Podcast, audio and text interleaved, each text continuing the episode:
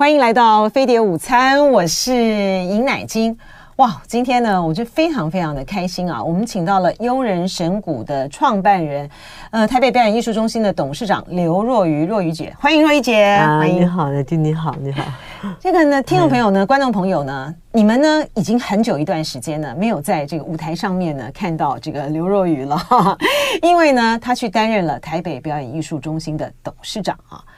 但是呢，我每一次呢看到这个刘若瑀、若瑀姐，我想到的呢就是四个字，就是不悔跟执着啊。就一个人的一生呢，就是他投注他所有的这个身心力啊，他的就是灵魂呢灌注在他钟爱的表演艺术上。这个真的是每一次的这个接触，不管是看幽人神谷的表演，或者是跟这个。呃，若雨姐呢，再去有机会聊天呢，见面的时候呢，就是只有这个不悔执着的那种感动啊。若雨姐，我很我很惊讶哈，就是说看到说啊，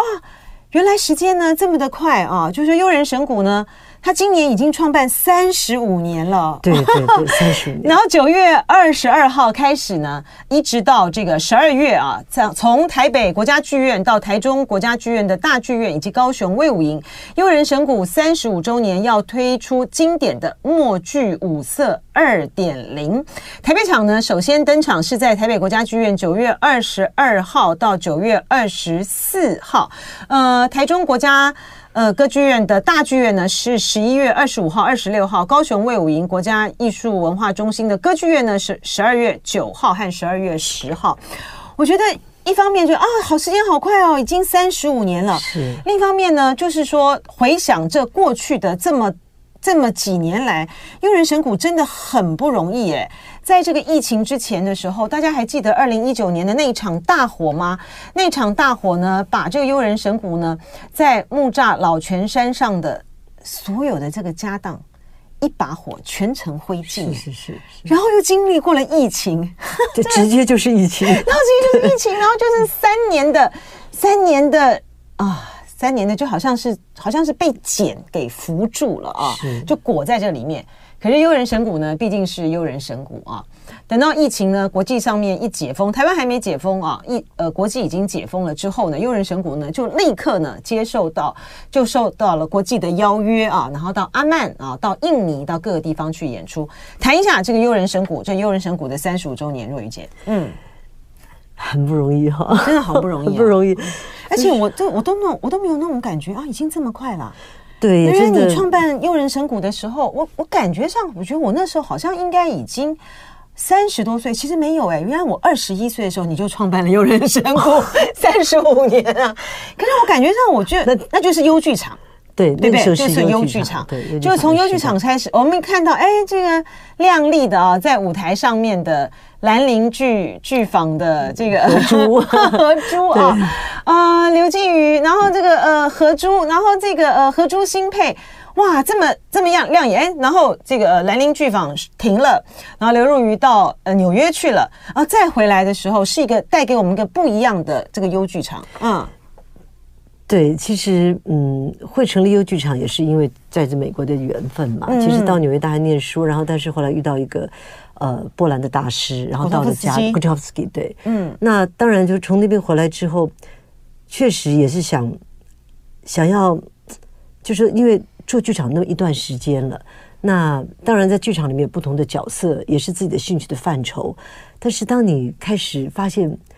你的生活的这个状态，跟你思想的状态，跟你跟你在追逐的是什么，你自己开始要去要去想你要成为一个什么样的一个。一个人，而不是只是找到一份你有兴趣的工作的时候，我觉得那件事情的打击是很很强烈的。嗯，所以回来台湾，当然就自己熟悉的领域来讲，还是剧场。可是呢，想做的事情是想要去探索。当然也是这样，优剧场成立的了。嗯，所以优剧场成立的前几年，就你讲的剧场的时代，后来才到了诱人神谷嘛。嗯，其实那是一个。探讨自己文化的这个时间，探讨台湾的本土的很多很多，你在你成长过程中，你真的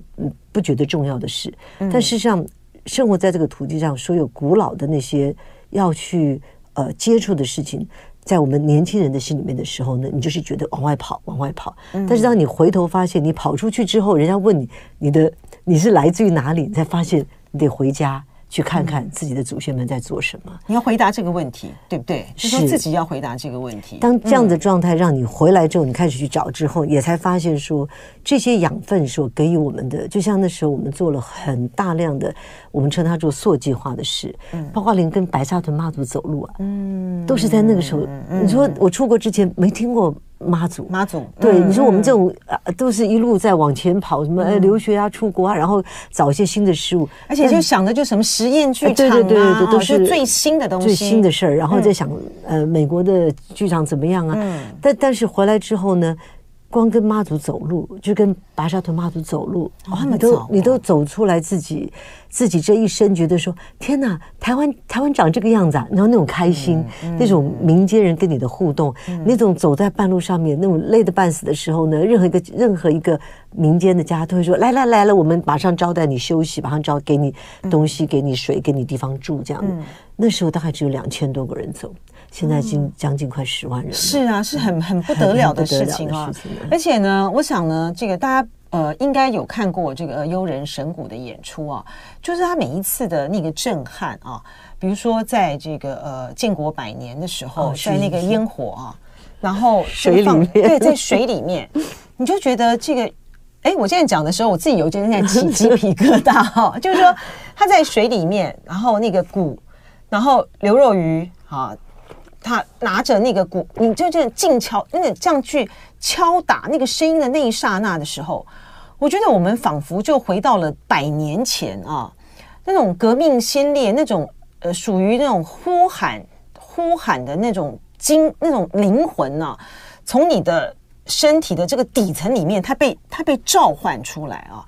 然后不同形式的这个演出，然后不同形式的结合鼓、音箱，然后肢体，然后呃，表演者他们的。他们的就是他们真的是汗水，你如果跟他这够近距离的话，你感觉他的那个汗水就会扑打到你身上的这种近距近距离的一种震撼啊！就即便是你坐在很远方啊，你都可以感觉到那个肌理透露出来力量。而且更难得的是说，因为这呃若雨姐，你们弄这个悠人神鼓，有非常多的来自不同国家啊领域的人，他就跟着你们到山上去学习。开始的时候，我们有一个团员是美国人，嗯，嗯，那中间呢也一直因为我们出国的关系啊，听到我们的训练方法，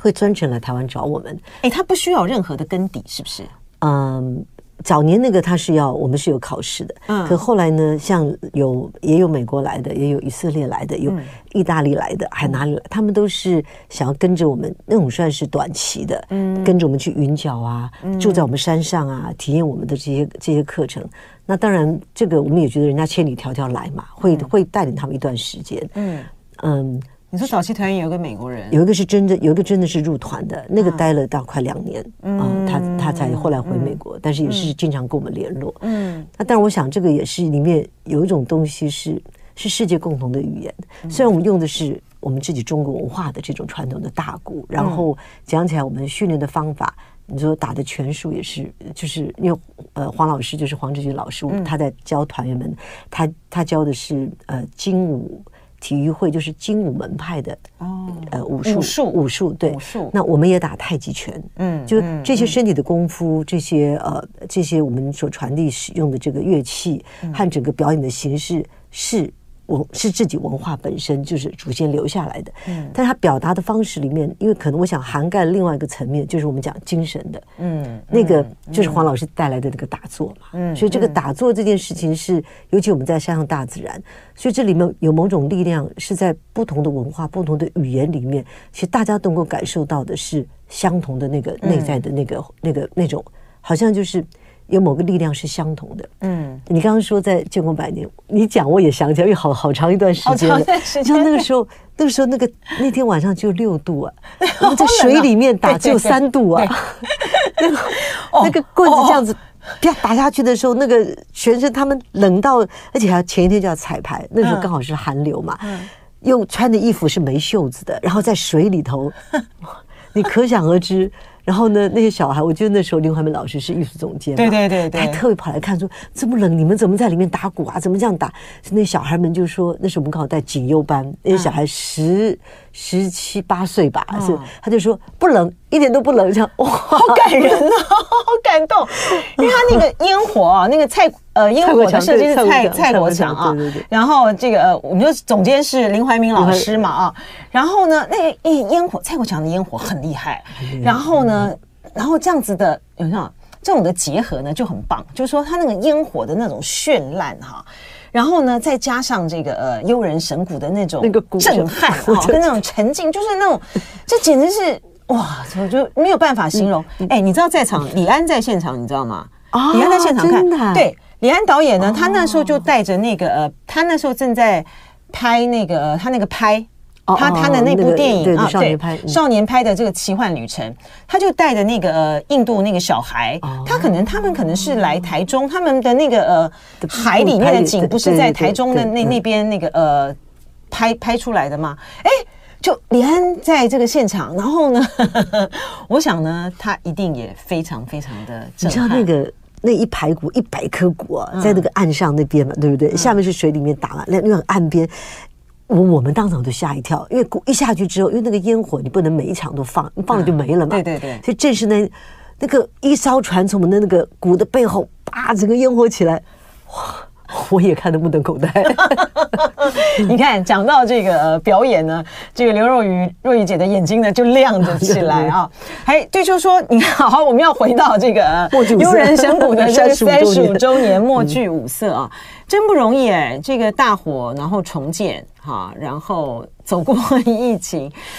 默剧五色二点零是一个什么样的什么样的一场舞剧？默剧五色呢，他是就是黄老师那时候他去看了董阳孜老师的画作，嗯、那个画作呢叫做《老庄说》。嗯，所以他的那个书法呢，就在那里面，就是以老庄说为主题，他的那个书法展。然后他去看了之后，他就拿回来，呃，就是董老师的这个这个，比如说他的这个这个书法册嘛，哈。然后呢，那时候我一看的时候，我们正想要做一个新的作品，脑袋中有一些 idea，可是呢，一看这时候我的脑，他就，嗯，黄老师特别提到说，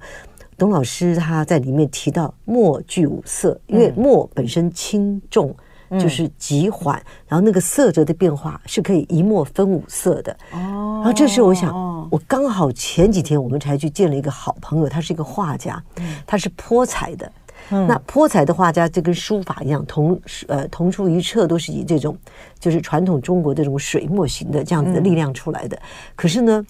他的那个画册呢就五彩缤纷。然后我就他说，我说哎。我说你这个墨具五色，可是呢，如果是这个墨分五色，可是我们如果讲墨具五色的时候，嗯、那个墨就涵盖了各种不同的那个色彩的力量的时候呢，嗯嗯、那一笔下去，就像那个那个呃，我刚刚讲的那个画家叫柯淑玲，嗯、他是泼彩，他是泼彩，对，他是长居西雅图的，嗯，那那个也是一笔下去，或者一个他那个等于是一喷一泼下去。就像一笔下去一样，所以我们就从这个角度里面，我们两个就交换我们的这个这个，我交换我们的画册跟这个书法册子之后，我们就同时觉得说，是不是把这样的力量进入剧场？因为我们用老庄说，用老庄的故事来去诠释一个泼彩的这个这个画的艺术，所以其实墨剧五色呢，讲的内容都是一个对一个段落的老庄的故事。大家有没有觉得很神奇 哈？怎么样从这个董阳孜老师的这个书法，还有柯石柯淑林的泼彩，然后到这个呃悠人神鼓。他们要怎么样去呈现这样子的一场呃舞剧啊？默剧五色，悠人神谷三十五周年经典默剧五色二点零。呃，台北国家剧院呢是九月二十二号到九月二十四号。呃，台中国家歌剧院啊是十一月二十五号、二十六号。高雄卫武营呢是十二月九号到十二月十号。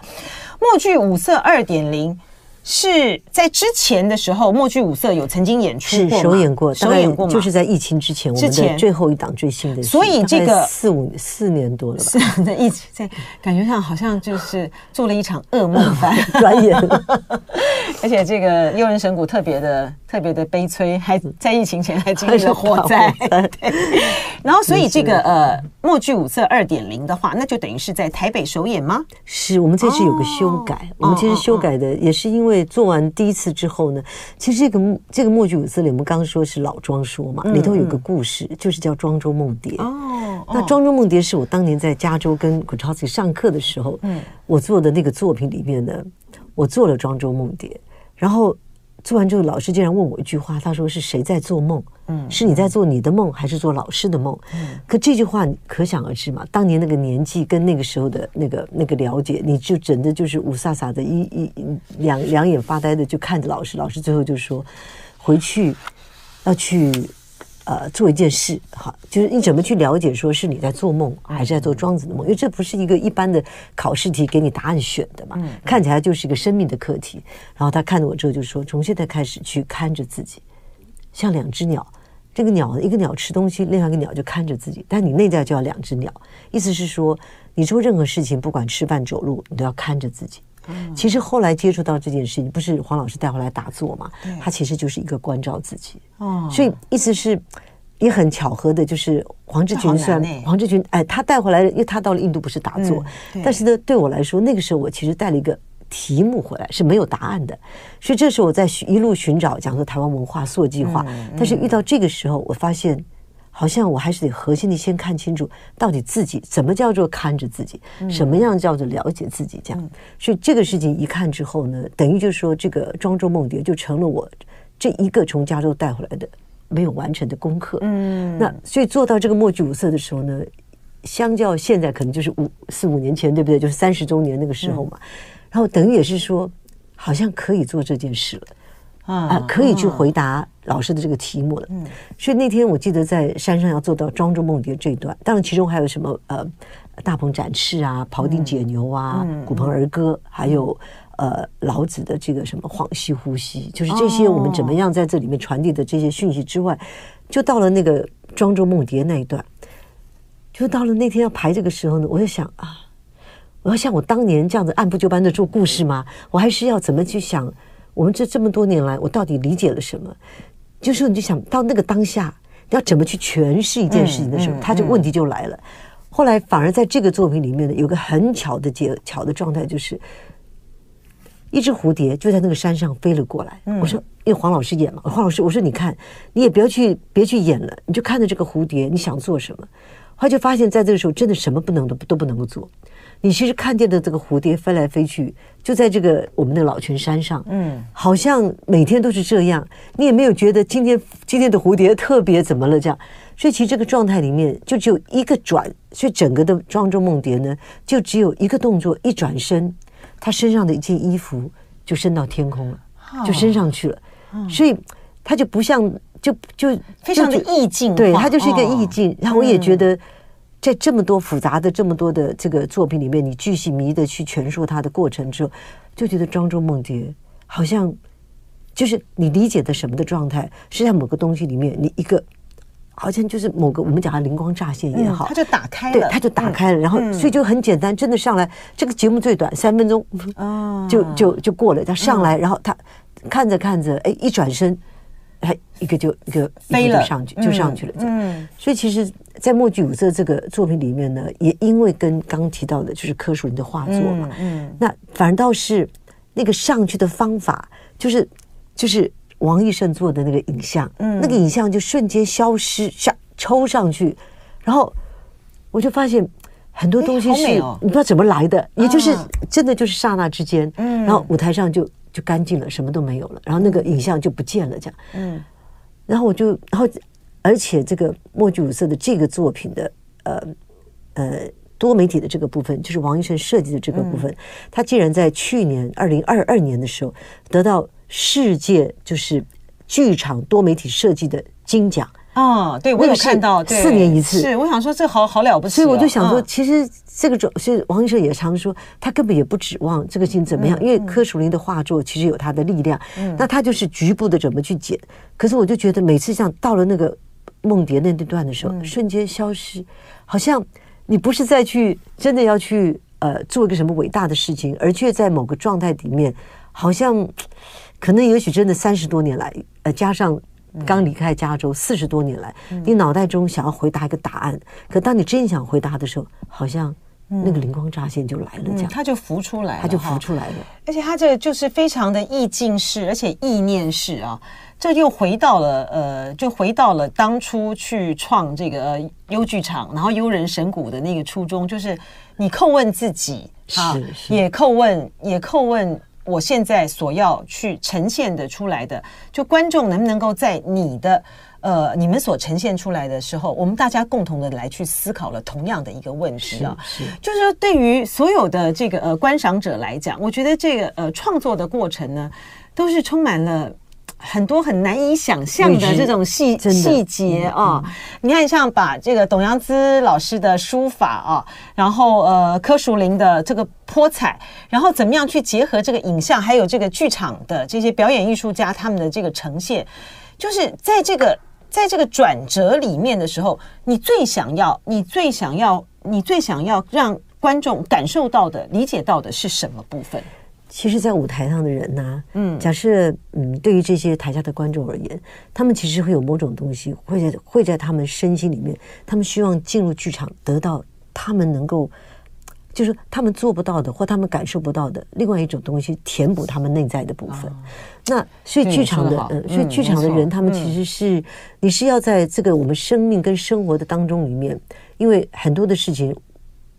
大家都做得很好，可哪些事情是在这些忙碌的，就是我们讲的这些物质的整个的要去循环运作的事情里面，还有一块我们需要去补上去的。所以其实这个部分呢，当然每一个表演团体都有他自己的那一块拼图。那对优来说，来自于老泉山，来自于大自然，来自于团员们的安静的禅定的打坐，来自于那个。付出去全身的那个那个身体的力量的脊骨，我觉得这些事情是在那个演出的当下里面，他某个东西在他们就像观众，你说，当那个震撼起来，你好像觉得哇，就像你平常回去忙着要做，哎，就达到了，哎，就是那个事情。所以其实生活中有很多很多我们事情我们都需要，但是我们可能不知道，我们更需要。我们的心灵的某个地方被打一下，这样子是。而且您刚才讲的很对，就是说除了被打一下之外，就是那个有些部分我是需要填补的。好，然后我坐到这个呃剧场里面去看了这个演出的时候，我感觉上我好像有一些的地方呢被被抚平过去了哈，然后被被感动到了啊、哦。那那种的震撼呢，是真的是大家要到现场去呃观赏呢，然后绝对不会让您呢呃有那种就是。不会让您失望的哈，就是每一场每一次的这个幽人神鼓的演出呢，呃，我觉得那就是从那种。呃，细胞里面的那种的那种感动，一点一点的被带出来。呃，台北场首先登场是九月二十二号到九月二十四号，在台北国家剧院啊。呃，欢迎大家呢，透过 OpenTix 的售票系统呢，来去欣赏这个非常精彩而难得的演出《幽人神谷》三十五周年经典默剧五色二点零。若雨姐对于幽人神谷，对于表演艺术的这么的挚爱啊，嗯、所以。因为您的这样的执着跟全心的投入，所以会让当初就是当这个呃台北市文化局揭晓那个答案啊，我们的这个台北艺术中心终于啊要成立呃，终于要挂牌了啊，终于要上路了。竟然首任董事长呢是刘若愚，我其实蛮蛮惊讶的啊。我觉得嗯，若愚姐呢就好像是在一个仙界里面的人，怎么会愿意？怎么会愿意出来担任这个？烟火气啊，非常重的。那个时候，北艺中心董事长，其实那个是二零，你看那是二呃二零去年开幕嘛，二零二一年，二零二一年，所以二零二零就三年，二零二零年的时候，就是年终的时候，那个呃蔡宗雄局长来来联系的时候，那个时候你看，我们是二零一九年火灾，嗯，是二零二零年疫情刚起，那那时候我们在山上做，我们在山上重建家园。就等于说，大家就是刚好把国外的演出都先取消嘛。事实上，疫情来了，也也都取消了。那就山上做什么呢？我们就真的是在做一些什么呃生态型的，什么去做呃呃呃福门种植啊，雨水回收啊。我们想说，哎，房子还不能立刻盖嘛，先做一些那个山林的整理的时候，那这些来的这些朋友们，其实他们反而是来自我说这些叫做我们共建者，他们来自于不同的。呃，应该是不同的领域，也有的有一些是剧场人，但有一些不是剧场人，甚至有些从南部上来，就在山上住两个礼拜，露天的。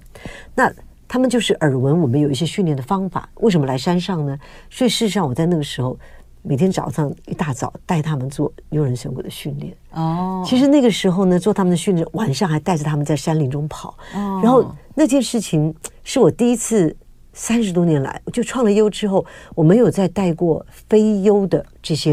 人来做过优内部的训练，所以一方面是感恩他们来帮我们共建，一方面就是也很开心，就说哎，带着他们在山上做这些事情的时候，也突然觉得好像他们的回到起点的感觉，对，好像有种东西，觉得好像跟他们的分享是有一种。互相之间的一种一种，我自己也觉得很开心、很兴奋。哎，这些事情是带着一些这么多外面的，原来他们也有兴趣啊，就是不是只有自己的这些团员这样。所以刚好那时候我们做了两期了，就专门这样子的，也为了他们之后，我们就开始让外面的剧场界人来。哇，那个时候一来都来四五十个人，在山上待个三天。那刚好他来的时候呢，嗯，问的时候我说怎么可能？我现在第一句话就怎么可能？第一句话就说我已经又已经够够够多事了这样。那后来他就说，当局长也讲一些话，他就讲说，他说刘老师，其实以你这个年纪，他说你叫我们去找谁这样？他说，而且台北市中心就是要要出来的时候，他说对往后是对年轻人的影响，能不能带他们上国际舞台，台北市中心变得很关键这样。后来我也刹那间回想，确实当初如果没有两厅院，没有国家剧院，我们也我们跟云门，我们这些团体也到不了国际。因为你在这里是练兵的，等于说那个时代里面刚好我们出来的时间，那两厅院起来了。那现在呢，非常多的年轻人，大家都在这个剧场中，就是空间很少嘛，就是都是挤来挤去的啊，然后什么的。那多了一个台北艺术中心，有多少人可以因为它而让自己的力量增长，让台湾成为国际这样子？所以其实那心里面就是有这么一个。又 就出现了这么一个一个念头，其实这个念头讲起来也也颇理想的，就想哇，也许十年、二十年之后，可能就有很多的台湾的团体，然后站上国际舞台，甚至于是说，台湾本身就成为国际舞台，让大家来到这里看我们讲。那当然去了之后，呵 呵蛮辛苦的，是吧？蛮辛苦的，嗯。而且您说这这个的机缘，其实。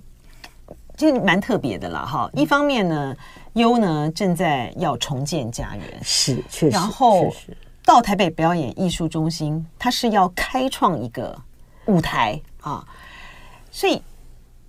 一方面这个重建，一方面这个开创，然后呢，您又回想到您自己当初这个走上国际舞台的这个初心是两厅院，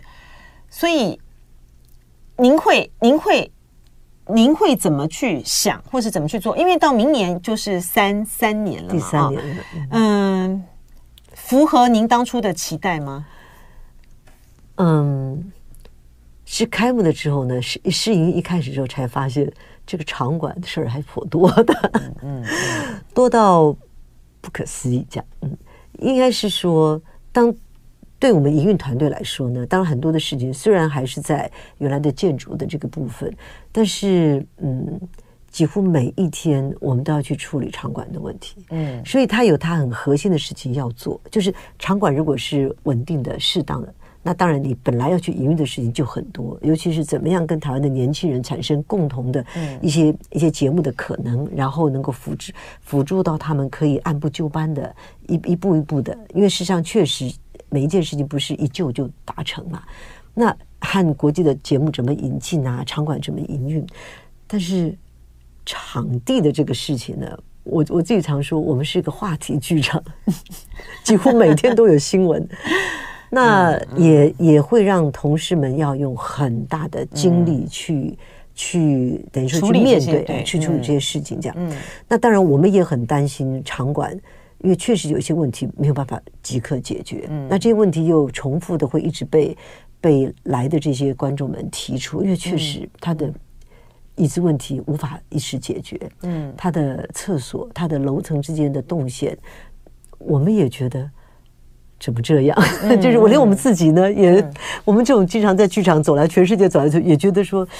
这个空间动线有一点，嗯，就是实在是。有有点状况，这样，以至于我们也在要调整的是跟一些硬体有关的一些空间，嗯，包括到厕所，我们得想办法找到更方便的厕所。那这些事情都增加了整个场馆很多的业务工作。嗯、那但是时间不能够等，嗯，那你馆已经开了，你相关到的节目就必须要有一定的、一定的量跟一定的方向和一定的主题的确认嘛。那对我来讲，我不是一个。呃，很爱做管理型的人，那我也觉得，嗯，但是这么大的一个场馆，它需要有非常非常专业管理型的人来治理，所以我自己在做了。也不到一年之间，还好刚那时候是疫情啊，就是二零年的时候还在疫情，那也有也有很大的那种呃梦想啊，就跟跟同事们都处得很好，包括我们的执行长超哥，他们待的时间久，嗯、所以呢，在没有正式开幕之前，大家还是非常兴奋的，是连我们都连我们都是等到试营运，观众坐进去才那天才知道那个椅子是那个问题，因为嗯，他没有碰碰碰它之前呢，有几个破掉，但是一个试营运，观众一进去出来就是。嗯，是是，又有好几二三十张进去一次，出来一次，我，发现整个场馆的椅子都有问题。嗯，所以那些事情也是开始做了之后，好在那时候是试营运了。那但是总而言之，就是说我自己也觉得创作还是我自己心里面，嗯，哎，应该还是我自己的兴趣跟自己累积的能量所在这样的，所以。也对节目的部分特别关心，嗯，嗯，和另外我最关心的事情是场馆的安全。对，这的确是。我这个是我最，我虽然虽然我我我真的不是管理型专业，但是他们每一个动线当中或者是安全性的问题，我们都不能够松手这样子。嗯，是。这就是营运啊、哦，这个营运，然后负责人他必须要去面对，他是一个跟表演领域是一个完全完全不一样，但是责任来了就得扛啊、是，而且还要打出一个台北表演艺术中心一个不一样的一个局面，特别因为呃刘若瑀董事长是第一任董事长，就希望让他做出一个型来。另外呢，就是说 担任这个台北表演艺术中心董事长也明年就满三年了啊、就是。你看当，当当时呢，就是就一念之间啊，一念之间，希望呢，呃，在啊，优人神谷在重建家园的时候呢，他要为台湾的年轻的表演艺术工作者呢，打开一个不一样的舞台啊，就是台北表演艺术中心。结果呢，他的这个硬体呢，就带来很大的。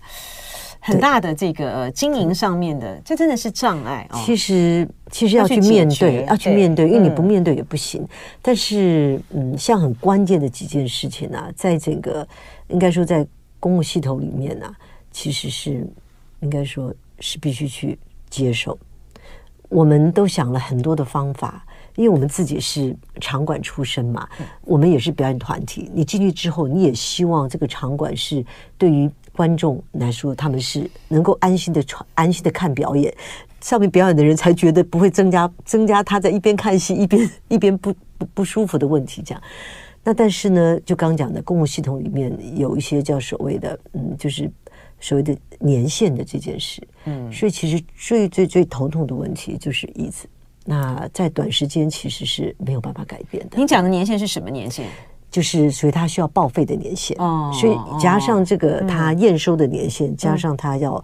达到他报废年限的话，嗯嗯、大概是七八年之后的事。嗯，所以就有一点觉得 力不从心，这样，这 就是没有办法，对不对？他就只能够就是穿着衣服改衣服，能够改多少就尽量改了。应该说椅子没有办法改了，嗯，嗯，然后是嗯。厕所的动线我们现在在改，但是它改的状态呢，嗯、我们可以，我们有想办法把它改成友善厕所呀，或者是说，嗯，嗯，等于说让不要让人家一一上个厕所走两层，爬两层楼，还有就是残障厕所，我们再增加残障厕所。嗯、那这些我们，但这个当然它需要一点时间，那大概到到现在有些已经在动工这样，那那当然就是大家最关切的，嗯。就是我们讲的核心的事嘛，就是椅子跟厕所动线嘛，残障厕所的问题。那嗯，椅子的部分是没机会，没，没机会。嗯，这就是像这个若雨姐讲的，你这个面对问题，他也只能够去，就是问题来了，也只能够去面对去解决啊。嗯、但是因为这个硬体的问题，所以会不会让你们再去推动这个北艺？像比如说他要这个 play different 啦，哦，要做一个全民剧场，它会就会产生比较大的障碍。其实呢，就是嗯。就我们在在呃进来这个北艺中心的这个建筑体的时候，嗯嗯、它是一个吸引人的地方。对，它它的它的模式没有那么的保守，嗯，然后它的动线的状态，嗯、你在在乍看的时候，它有很多的美学的部分，嗯、其实是还颇颇潮的，我们可以这么说。嗯、包括它有采这种工业风这样子，但是就在这个中间发现，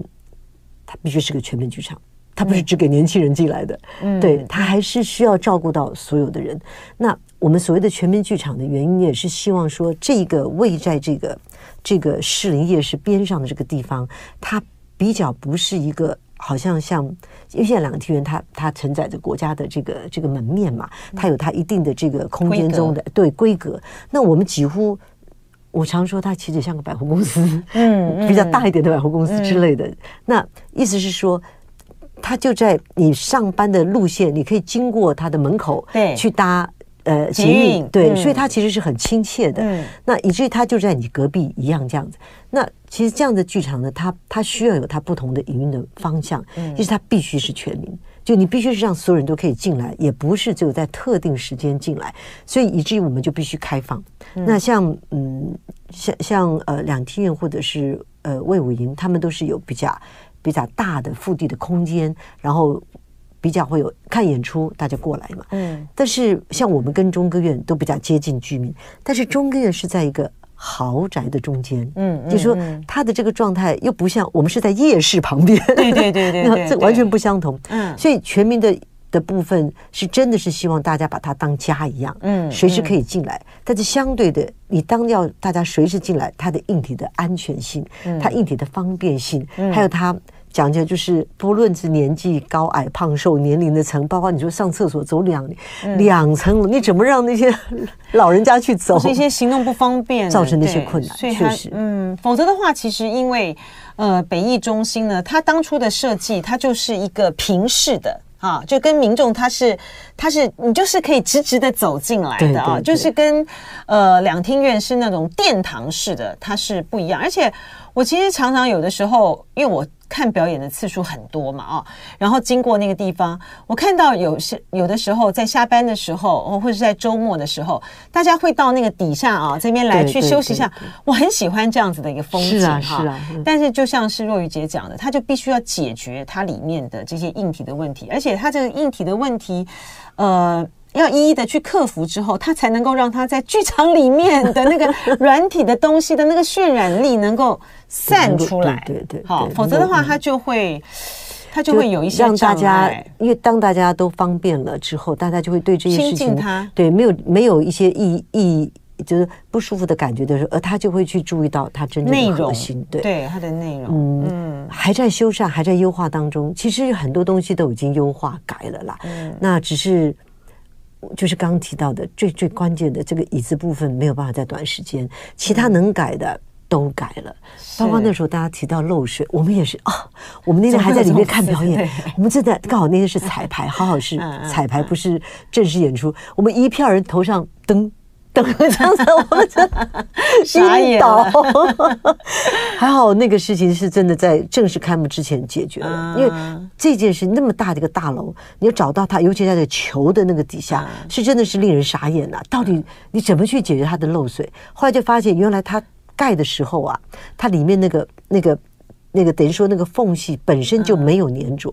哇，真的是那蜘蛛人爬上去，在每一个那个是。本来就应该做的，但他们可能觉得它里面有一层啊，就觉得它顺着会流，没有，它直接滴下来。这也是让我们大家有一种不一样的全民感受了，可以去体会一下啊。而且呢，呃，暑假到了啊，我在那个去年的时候的呃暑假的时候呢，就看到那个因为儿童艺术季嘛，是有儿儿艺节，儿艺节儿童艺术节的时候呢。呃，台北表艺术中心呢就很很花心思啊，然后呢，他们也设计很多户外的啊，户外的这种讲座也好啦，或者是呃表演也好，对对，对对，然后呢，就看到小朋友呢就在那个球下面那样，我就觉得也还蛮可爱的啊，就希望哎，台北艺术季，然后这个呃儿童艺术节，对，啊、台北呃台我们是叫它台北艺术节。三节，台北艺术节，嗯，还有儿童艺术节，对，还有艺穗节，对，嗯、呃，欢迎大家呢，呃，到这个台北表演艺术中心啊，然后呢，有任何的这个意见呢，任何那个，这个希望大家这个这个艺术三体啊，今年的设计哈，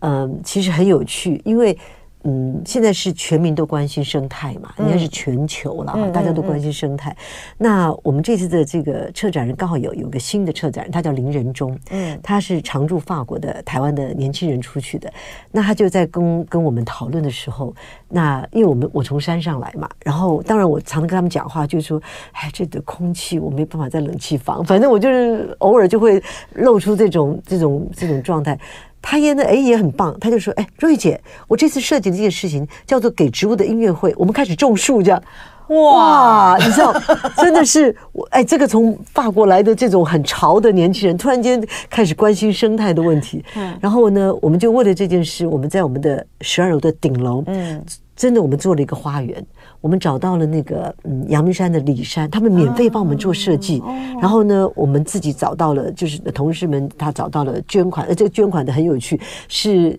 瑞芳一个叫供奉呃神农大帝的青云殿。